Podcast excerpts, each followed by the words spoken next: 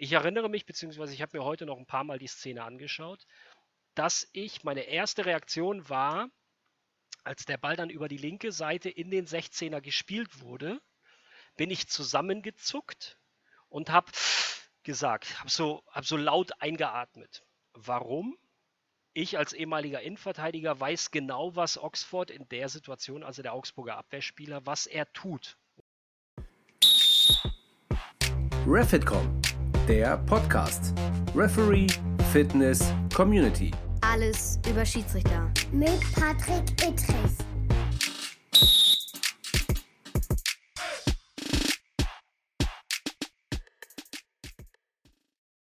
Einen wunderschönen äh, guten Abend, guten Morgen, gute Nacht zu einem heutigen Special, dem FIF 22.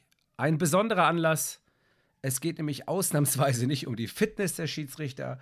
Ich spreche auch nicht mit anderen Schiedsrichter oder Schiedsrichterinnen aus anderen Sportarten. Nein, heute befassen wir uns mal mit meinem letzten Spiel in Augsburg gegen den VfB Stuttgart. Da gab es nämlich eine Situation in der zweiten Minute, die Gemüter hat es erhitzt. Und darüber möchte ich heute sprechen mit einem ganz besonderen Gast.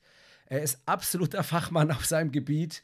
Er ist einer der besten, frei nach dem Motto, schlechte Fußballer können auch schlechte Co-Kommentatoren sein. Das gilt aber nicht für den, den ich euch jetzt vorstelle. Ein herzliches Willkommen, lieber Ralf Felgenralle Gunesch. Moin Patrick und, und schön, schön, dass du schon bei der, bei, bei der Einleitung äh, zu mir hin äh, lachen musstest. Das freut mich. ja, ja, aber ich habe noch mal die Kurve gekriegt, dass schlechte Fußballer ja auch schlechte Co-Kommentatoren sein können, aber das gilt in der Tat explizit nicht für dich. Lieber okay. Ralf, ähm, ein besonderer Umstand. Wir kennen uns natürlich auch, aber du hast das Spiel am Wochenende als Co-Kommentator begleitet. Das Spiel FC Augsburg gegen VfB Stuttgart, das ich geleitet habe. Und ja. wir haben uns auch schon darüber unterhalten. Und jetzt, ähm, glaube ich, ist es mal an der Zeit für mich. Ich bin ja ein Schiedsrichter, der auch Social Media offen ist und grundsätzlich auch immer für viel Transparenz steht und meine Entscheidung gerne erkläre und natürlich auch die Diskussionen via Twitter und Instagram äh, und auch nicht nur Diskussionen, sondern auch die Kritik ähm, verfolgt habe. Und äh, ja, ich habe mir gedacht, jetzt ähm, erzählen wir mal, was da so los gewesen ist, aus deiner Sicht, aus meiner Sicht. Wir gehen in die Diskussion. Allerdings vorher ein Zitat, lieber Ralf, das ich dir gern vorlesen möchte, nämlich von einer der besten Schiedsrichterinnen Europas, können wir fast schon sagen. Ich lasse den Namen weg. Äh, vielleicht können sich eine von euch denken. Ähm, es ist aber nicht immer die gleiche. Folgendes Zitat. Es laufen vier Spiele gut und dann sowas. Es ist unser Anspruch, perfekt zu sein. Auch wenn wir wissen, es klappt nicht. Wir ärgern uns schwarz, egal ob über den Fehler, die Medien und so weiter. Dadurch behalten wir aber unsere Demut. Wir agieren das nächste Mal wieder konzentrierter und so weiter. Wir werden einfach wieder ein Stück besser. Aus solchen Fehlern lernt man am meisten, da sie ein bisschen wehtun, nämlich unserem Ego. Was äh, hast du zu diesem Satz anzuführen, bevor wir in die Detailanalyse gehen? Ja, gut, das ist natürlich, ähm, wenn man sich auf dem Niveau bewegt, ähm, egal ob als Spieler, Spielerin, Trainer, Trainerin, Schiedsrichter, Schiedsrichterin oder sowas, da kommst du nur hin, wenn du immer den, den perfektionistischen Anspruch an dich selber hast und dann wurmt dich natürlich, wenn mal was nicht so läuft, wie du es dir wünschst. Ähm, ob es Entscheidungen sind, ob es Aktionen mit, ohne Ball sind, wie auch immer. Das, das sind, äh, ähm, ja, da, da, das fasst es ganz gut zusammen. Das ist natürlich egal, wie lange es gut läuft, du musst dich, und das ist, glaube ich, äh, in, in jeder Sportart, nicht nur im Fußball, die so häufig stattfindet wie der, wie der Fußball zum Beispiel, also jedes Wochenende oder alle drei Tage.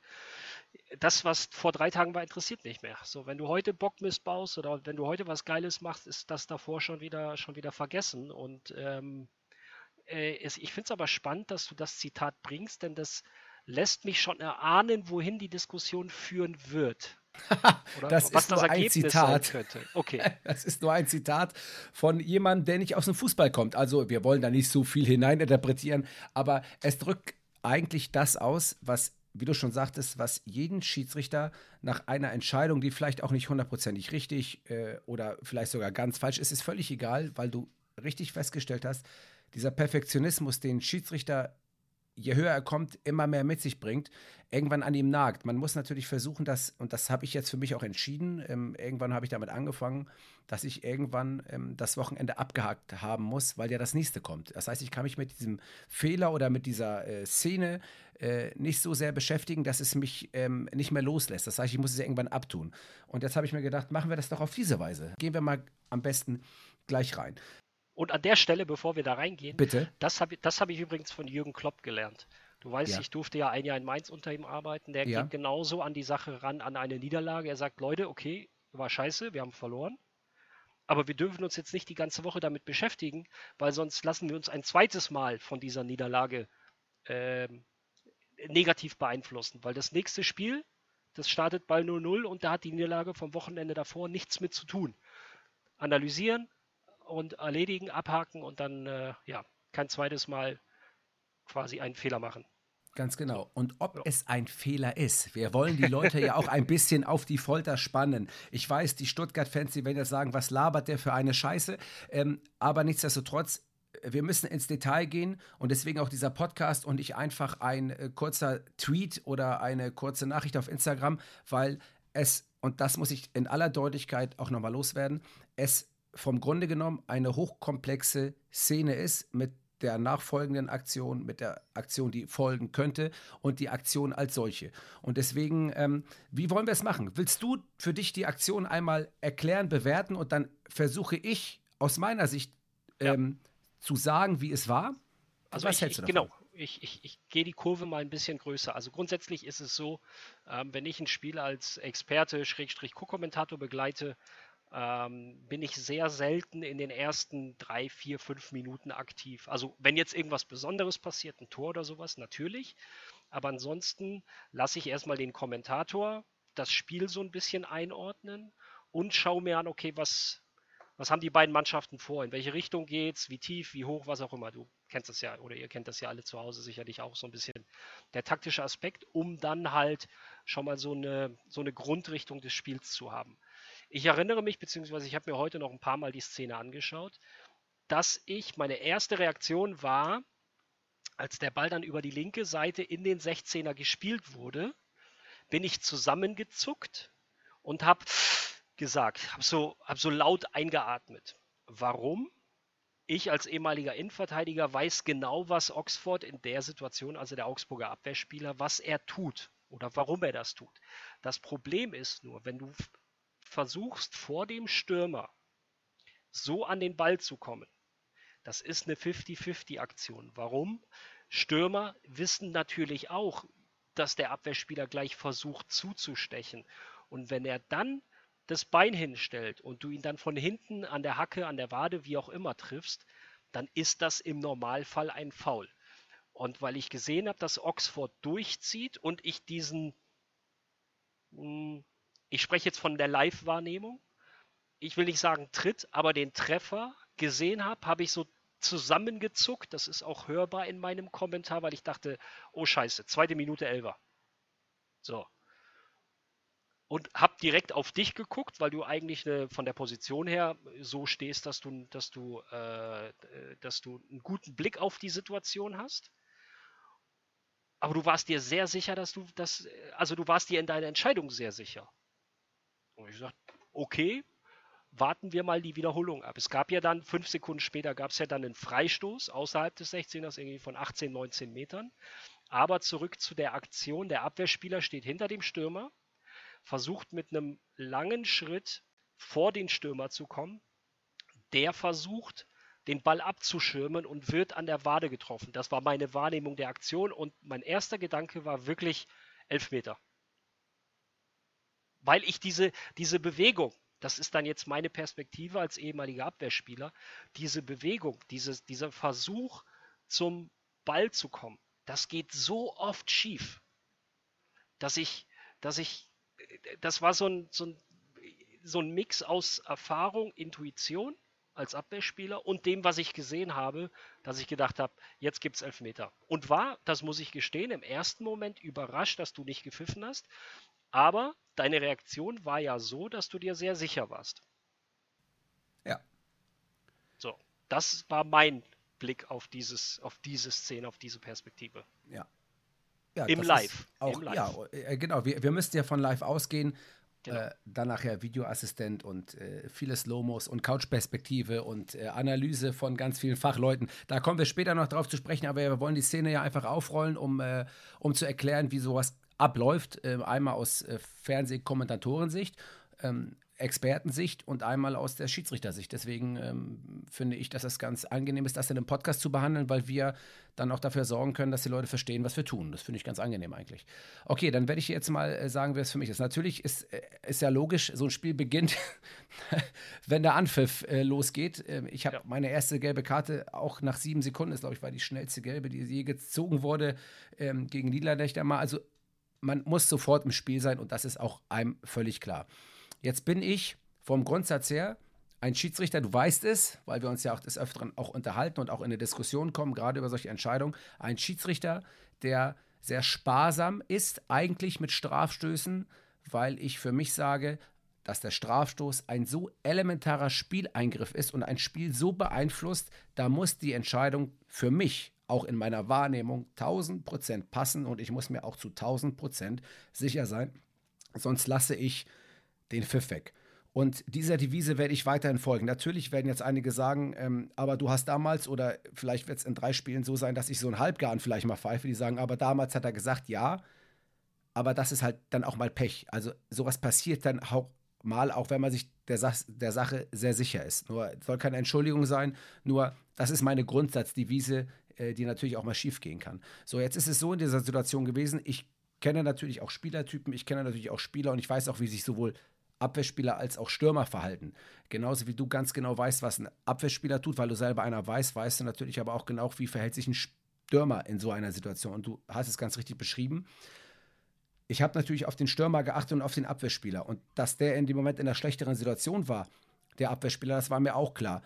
Es ist manchmal ähm, oder in letzter Zeit häufig aufgefallen, dass Stürmer auch gerade auch im, in der Bewegung zum Spiel und zum Tor ganz häufig eine bewusste Bewegung des ähm, Nichtstandbeins machen, nämlich das Rausstrecken des Beines, um einen Kontakt oder einen Foul zu provozieren.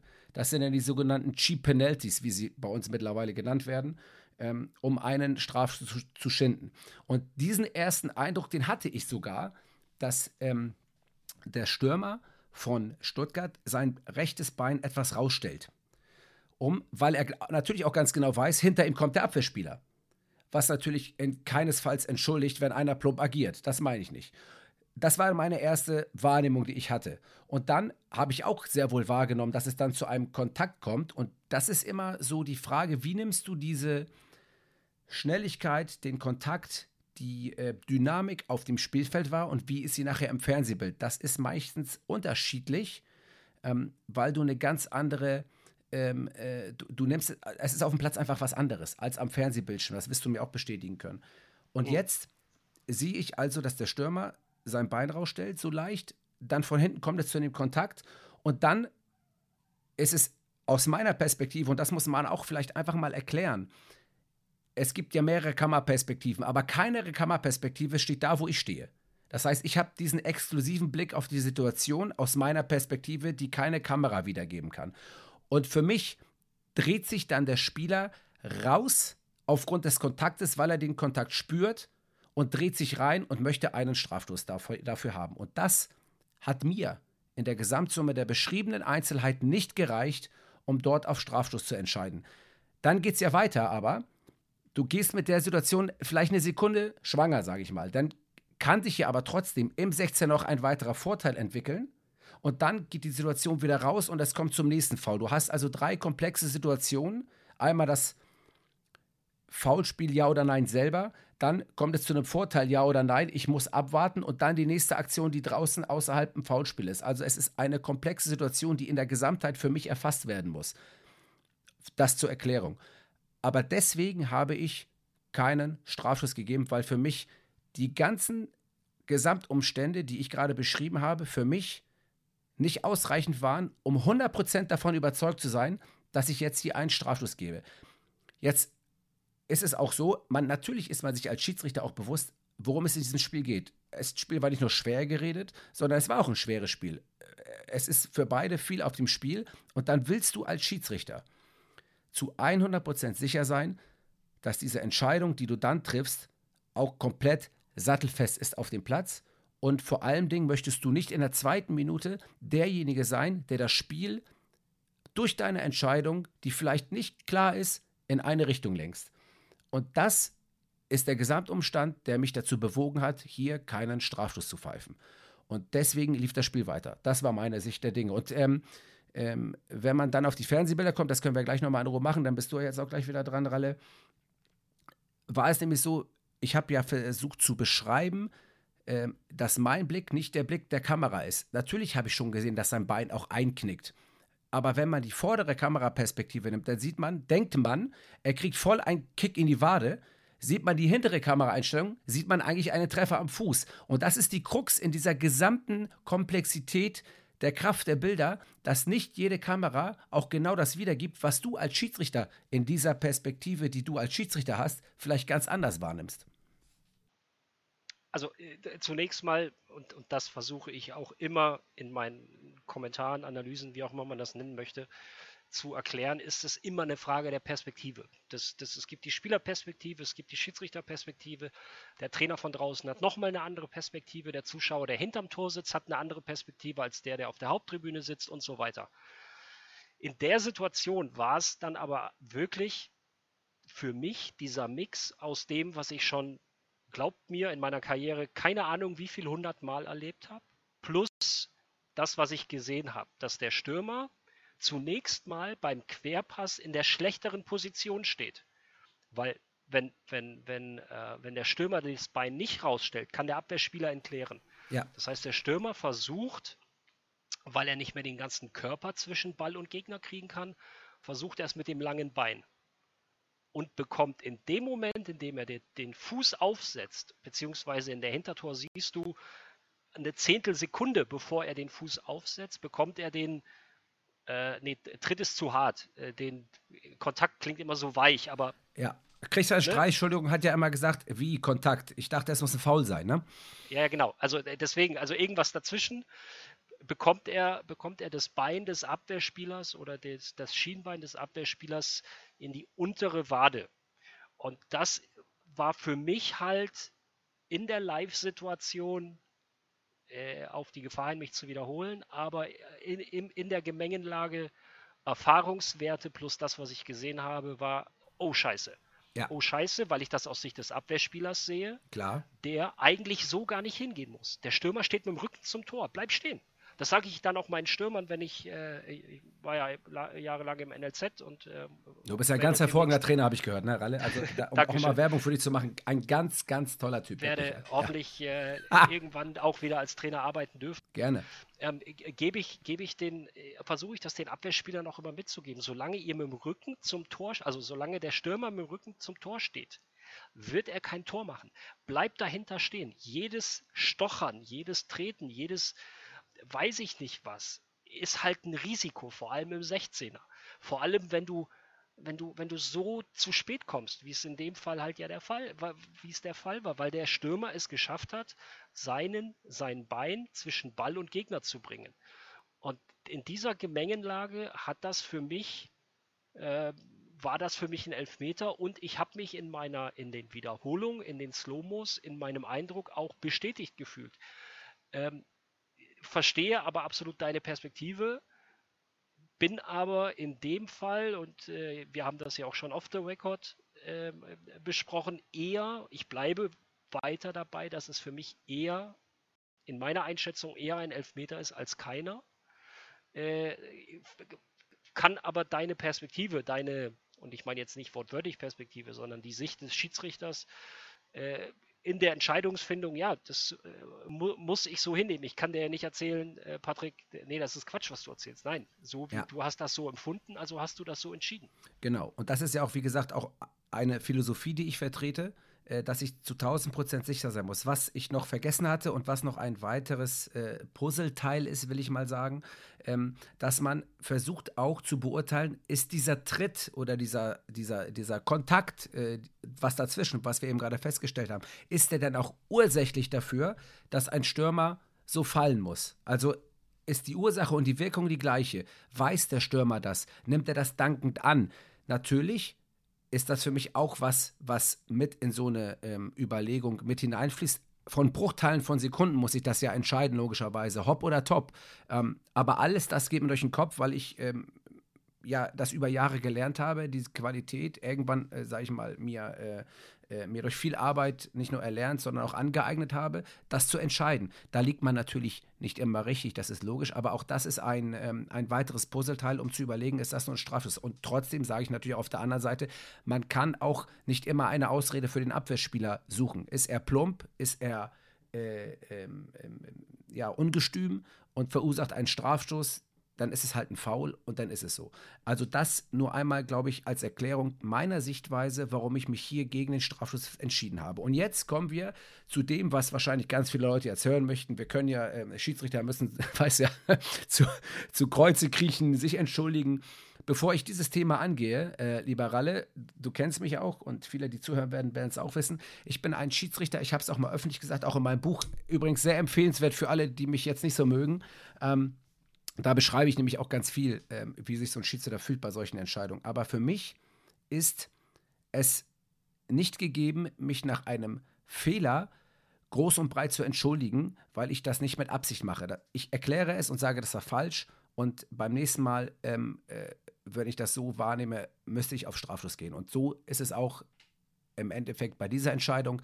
Wenn ich nun die Bilder sehe, dann wäre es hier besser gewesen, auf Strafschluss zu entscheiden ähm, als äh, weiterspielen. Das muss man ganz klar sagen. Allerdings auch wieder mit einer kleinen Einschränkung, weil jetzt kommen wir ja in die nächste Phase. Äh, was ist mit dem Videoassistenten?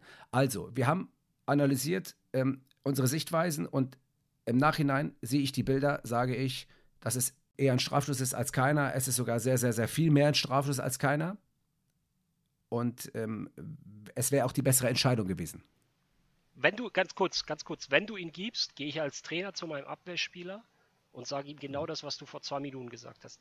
Nicht so plump, nicht so ungestüm ja, im 16er definitiv. von hinten reingehen. Aber also ja. würde ich ihm auch, würde ich ihm auch, also würde ich ihm auch sagen, wenn du nicht pfeifst, weil ja, total, das, die Gefahr total. einfach zu Aber ich versuche und ich glaube, ähm, ich möchte nochmal, dass, äh, dass, ist, äh, dass der Podcast dafür ein bisschen Werbung tragen soll, was ein Schiedsrichter denkt, wie er handelt und was muss, das muss.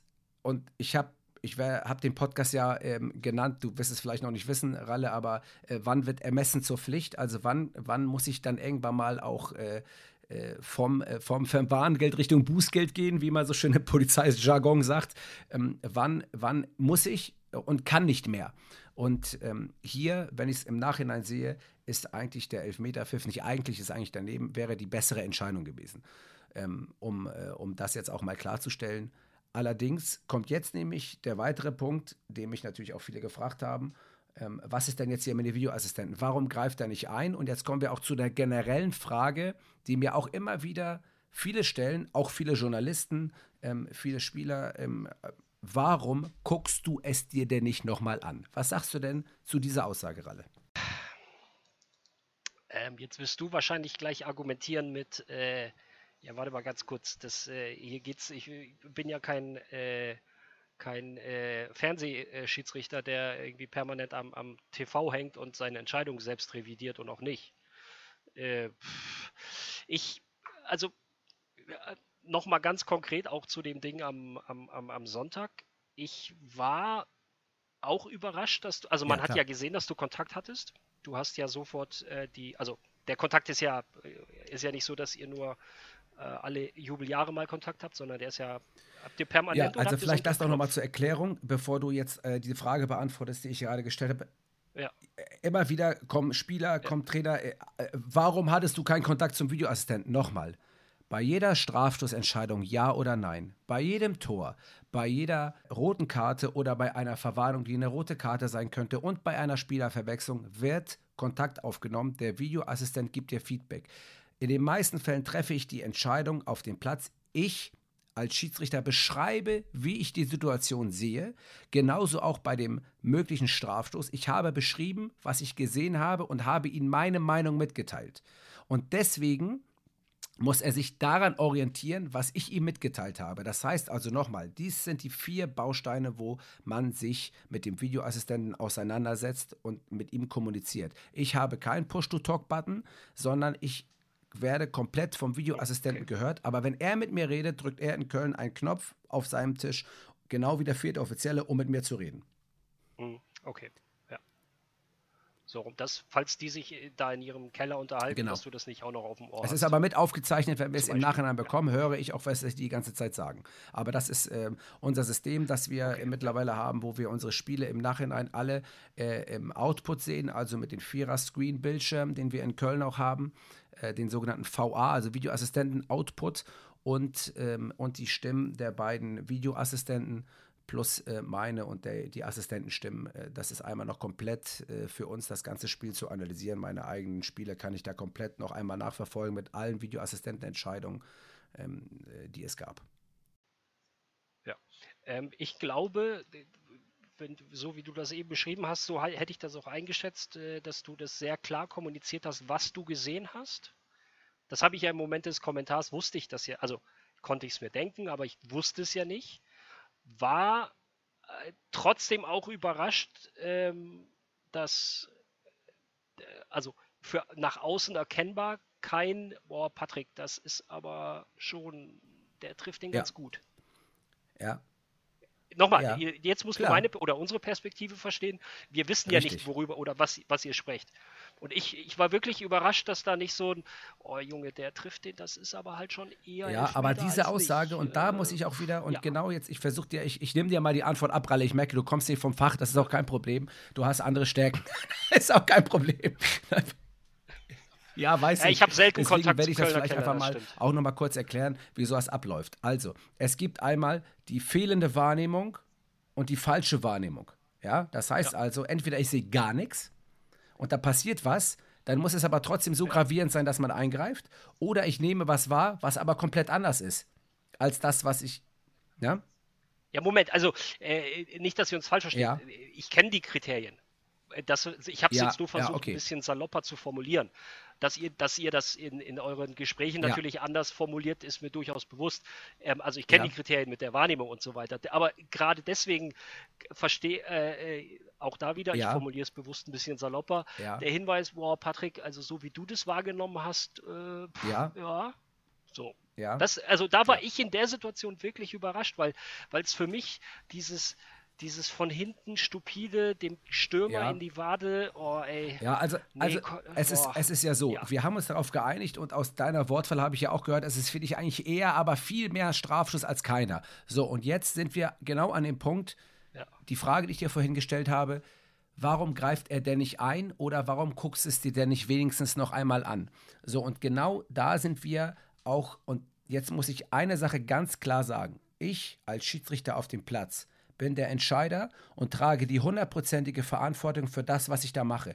Ich mag es überhaupt nicht, alles nach Köln zu transportieren und den Videoassistenten immer eine rüber zu braten, wenn der Schiedsrichter auf dem Platz eine falsche Entscheidung trifft. Das ist für mich immer so eine, ähm, ähm ich, das hat sich so verlagert und das mag ich überhaupt nicht, weil das wäre ja auch so weitergegangen, wenn wir keinen Videoassistent hätten. Jetzt sagt natürlich aber ähm, die komplette Fußballwelt, naja, aber wenn wir schon eine Überprüfungsinstanz haben, warum meldet die sich da nicht? Das ist ja das Hauptargument. Aber genau das ist der Punkt, auf den sich letztendlich nicht nur ähm, Deutschland, sondern das ist ja eine, eine, eine IFAB, eine FIFA-Regularie, wann eingegriffen werden soll und wann nicht. Und wenn wir uns noch mal an die EM erinnern, wie häufig es ähnliche Situationen gab wie meine, wo auch nicht eingegriffen wurde, nur da waren wir nicht emotionalisiert. Da hat man gesagt, okay, die Schwelle ist hoch, mhm. sehr hoch, da wird nicht eingegriffen, äh, okay, aber da hat dann Ukraine gegen Schweden gespielt und das hat keinen von uns gejuckt. Deswegen haben wir das wahrgenommen und gesagt, okay, ist in Ordnung. Aber hier sind so viele Emotionen im Spiel, die dann wieder sagen, ey, warum guckt das sich nicht nochmal an? Um das zu erklären, wir haben diese Eingriffsschwelle hochgesetzt. Und jetzt ist die Frage, wie weit weicht man die auf, um zu sagen, guck es dir noch einmal an? Und da ist genau die Problematik, die hat auch Jochen Drees, unser Projektleiter, Videoassistent, beschrieben. Die Schwelle ist hoch. Und wir sagen klar und offensichtlich falsch Und jetzt ist der Videoassistent natürlich auch gerade bei meiner Aktion einfach in einer Bredouille. Der hat sich nicht wohlgefühlt mit der Entscheidung, ganz und gar nicht, das kann ich euch sagen. Aber wie viel Prozent haben ihm noch gefehlt, um zu sagen, Patrick, ich schicke dich raus aufgrund meiner relativ detaillierten und klaren Beschreibung, so wie ich sie eben auch gegeben habe. Ich habe ja einen Kontakt und, und, und Treffer wahrgenommen. Und insofern musste er sich für sich in diesem Moment entscheiden, gehe ich, ob die Wahrnehmung war die gleiche, Vielleicht war der Treffer stärker als so, wie ich ihn beschrieben habe, aber die Wahrnehmung war nicht falsch, die ich hatte. Also muss er über eine so riesen Hürde gehen und das muss so grottenverkehrt sein, dass er für sich entscheidet, ich gehe jetzt über diese Entscheidung. Und das hat er für sich verneint und das muss akzeptiert werden, weil damit die Schwelle hochliegt. Wenn wir jetzt sagen, guck's dir nochmal an, wo setzen wir da die Grenze? Beim 50-50-11er, beim 60-40-11er, beim 70-30-11er, wo ist die Grenze? Und so ist es einigermaßen klar geregelt. Und noch einmal, es ist für mich auch eher ein Elfer als keiner.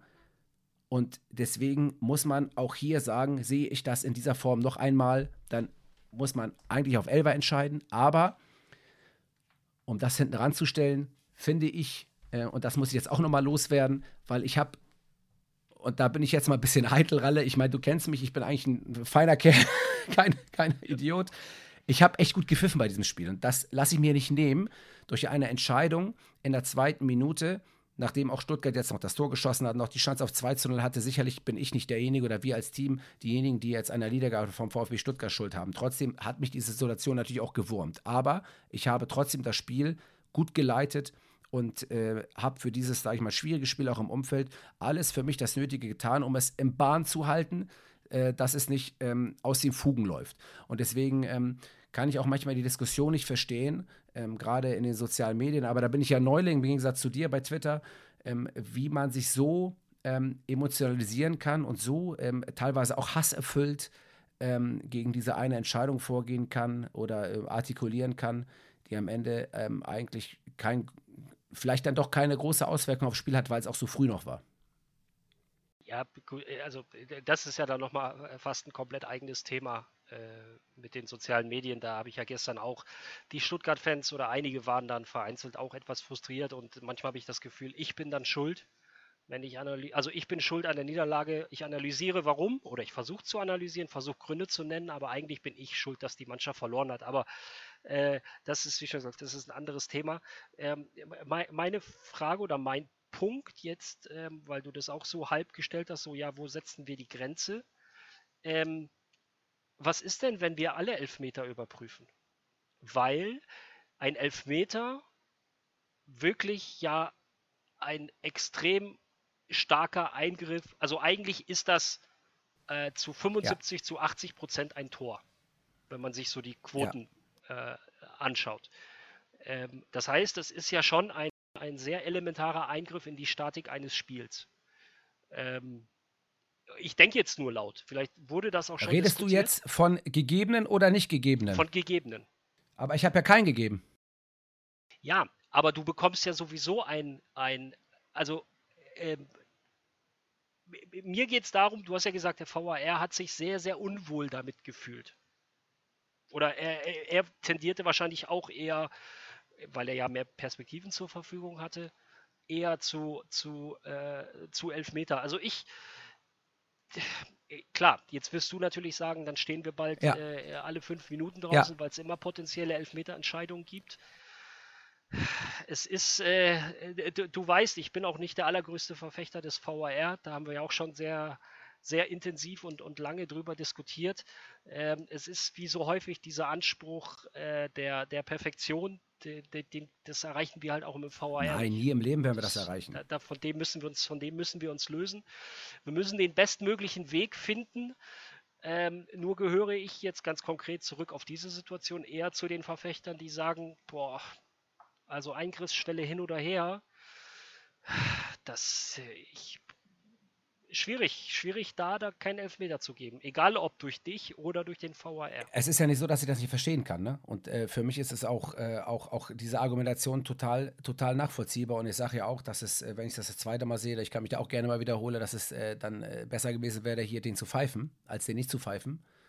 Ähm, ähm, aber ich weiß, dass du vielleicht auch äh, manchmal, wenn man lange viel Videos guckt, dann entwickelt man eine, äh, ein, eine, eine Fernsehweisheit. Äh, die ist noch ein bisschen differenzierter, wenn man das professionell macht, so wie ihr jetzt, ähm, als Kommentatorin oder als Experten, noch ein bisschen weiter weg als die Couch-Meinung, ja. Die, die, die ist ja noch ein bisschen differenzierter als die Wahrheit auf dem Platz.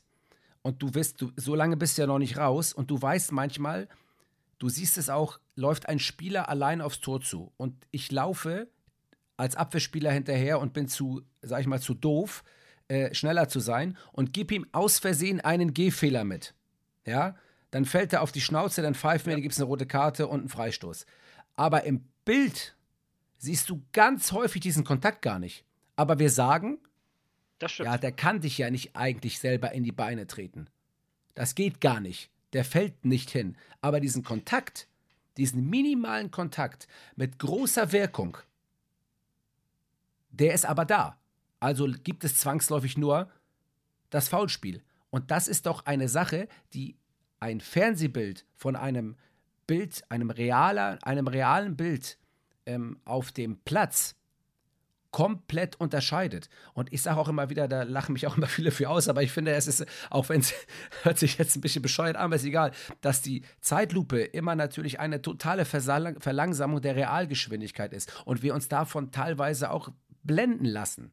Wir lassen uns blenden von der Zeitlupe und äh, äh, sehen die Komplexität einer ganzen Szene nicht. Und das geht mir manchmal auch ab, dass immer wieder auf Zeitlupen aus 20 Perspektiven auf eine Szene raufgedonnert wird und dann wird gesagt, ja, aber hier äh, lag voll daneben. Aber man verliert die Wahrheit für die Realgeschwindigkeit auf dem Platz. Und das ähm, ist für viele auch nicht zu verstehen, genau wie viele nicht zu verstehen ist, wie ein Schiedsrichter denkt und handelt, wenn man nie selber Schiedsrichter gewesen ist. Und ich glaube, da kannst du mir auch zustimmen, ähm, dass Co-Trainer immer sehr ungerne Schiedsrichter gewesen sind, oder?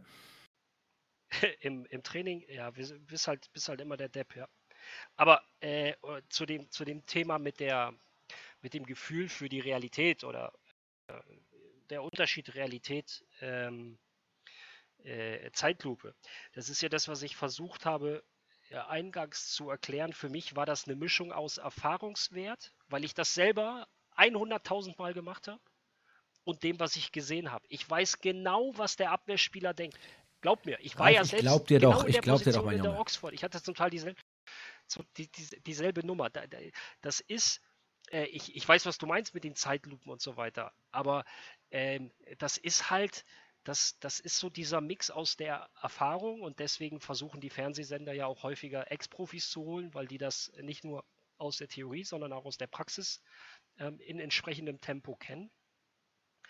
Ähm, und, und das war halt, äh, ich wirklich, äh, ich müsste jetzt noch mal ganz dezidiert mir die, die Aufnahme auf The Zone anschauen, ob man mein Zusammenzucken auch hört, weil äh, ich, ich habe selbst solche Elfmeter verursacht oder Foulspiele außerhalb und innerhalb des 16ers, weil ich gedacht habe, hey, ich komme noch vor dem Abwehrspieler hin.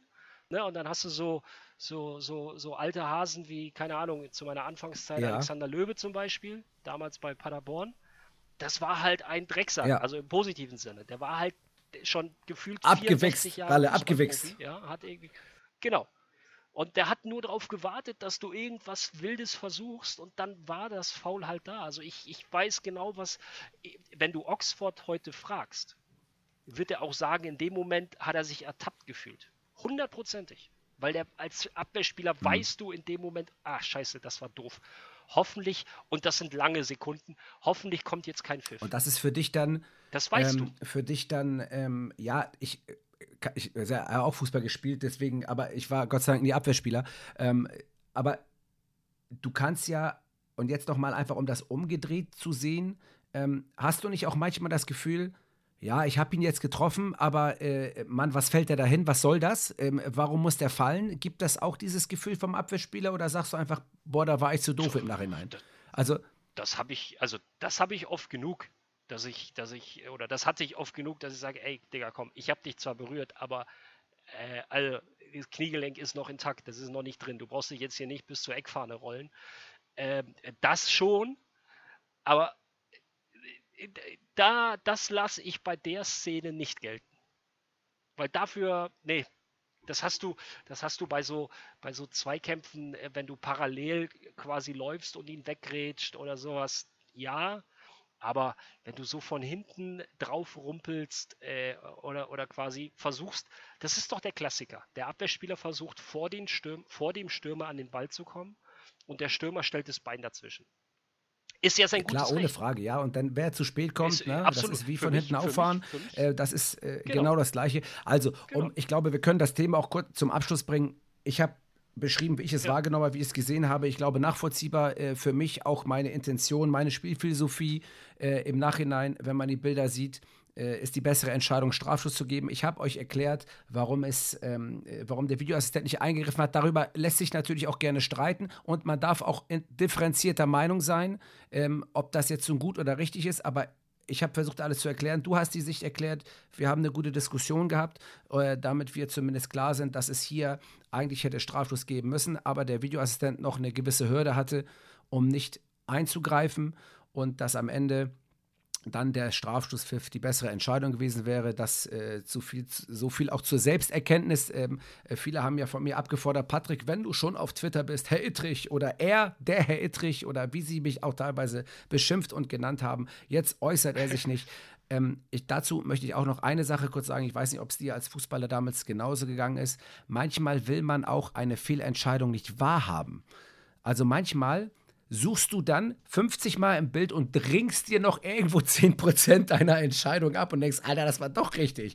Ähm, aber da, äh, das gibt es manchmal auch und man ist auch selber ähm, das merken wir ja auch an Interviews teilweise von emotionalisierten Managern oder Spielern, dass manchmal Sachen gesagt werden, die nicht richtig sind und im Nachhinein Analyse ähm, äh, stellt sich heraus, ja, das war doch nicht so gut oder es war doch was anderes. Diese wohlbekannte Emotionalität im Fußball und anders geht es einem Schiedsrichter auch nicht. Ich bin auch mit dieser Situation anderthalb Tage ähm, durch die Gegend gelaufen und frage mich auch, wie kannst du es besser machen? Kannst du es besser machen? Kannst du es besser sehen? Nein, ich kann es nicht besser sehen, weil ich eine Philosophie habe, ähm, und wenn du so wahrnimmst wie ich, dann pfeifst du den nicht. Und dann hat der Schiedsrichter, äh, der Videoassistent, deswegen auch Grund meiner Wahrnehmung auch nicht eingegriffen. Sie war nicht völlig falsch, aber ich will es nicht nochmal hochhalten, warum ich das deswegen nicht gemacht habe. Und jetzt nochmal der Schwenk, liebe Twitter-Gemeinde, liebe Instagram-Gemeinde.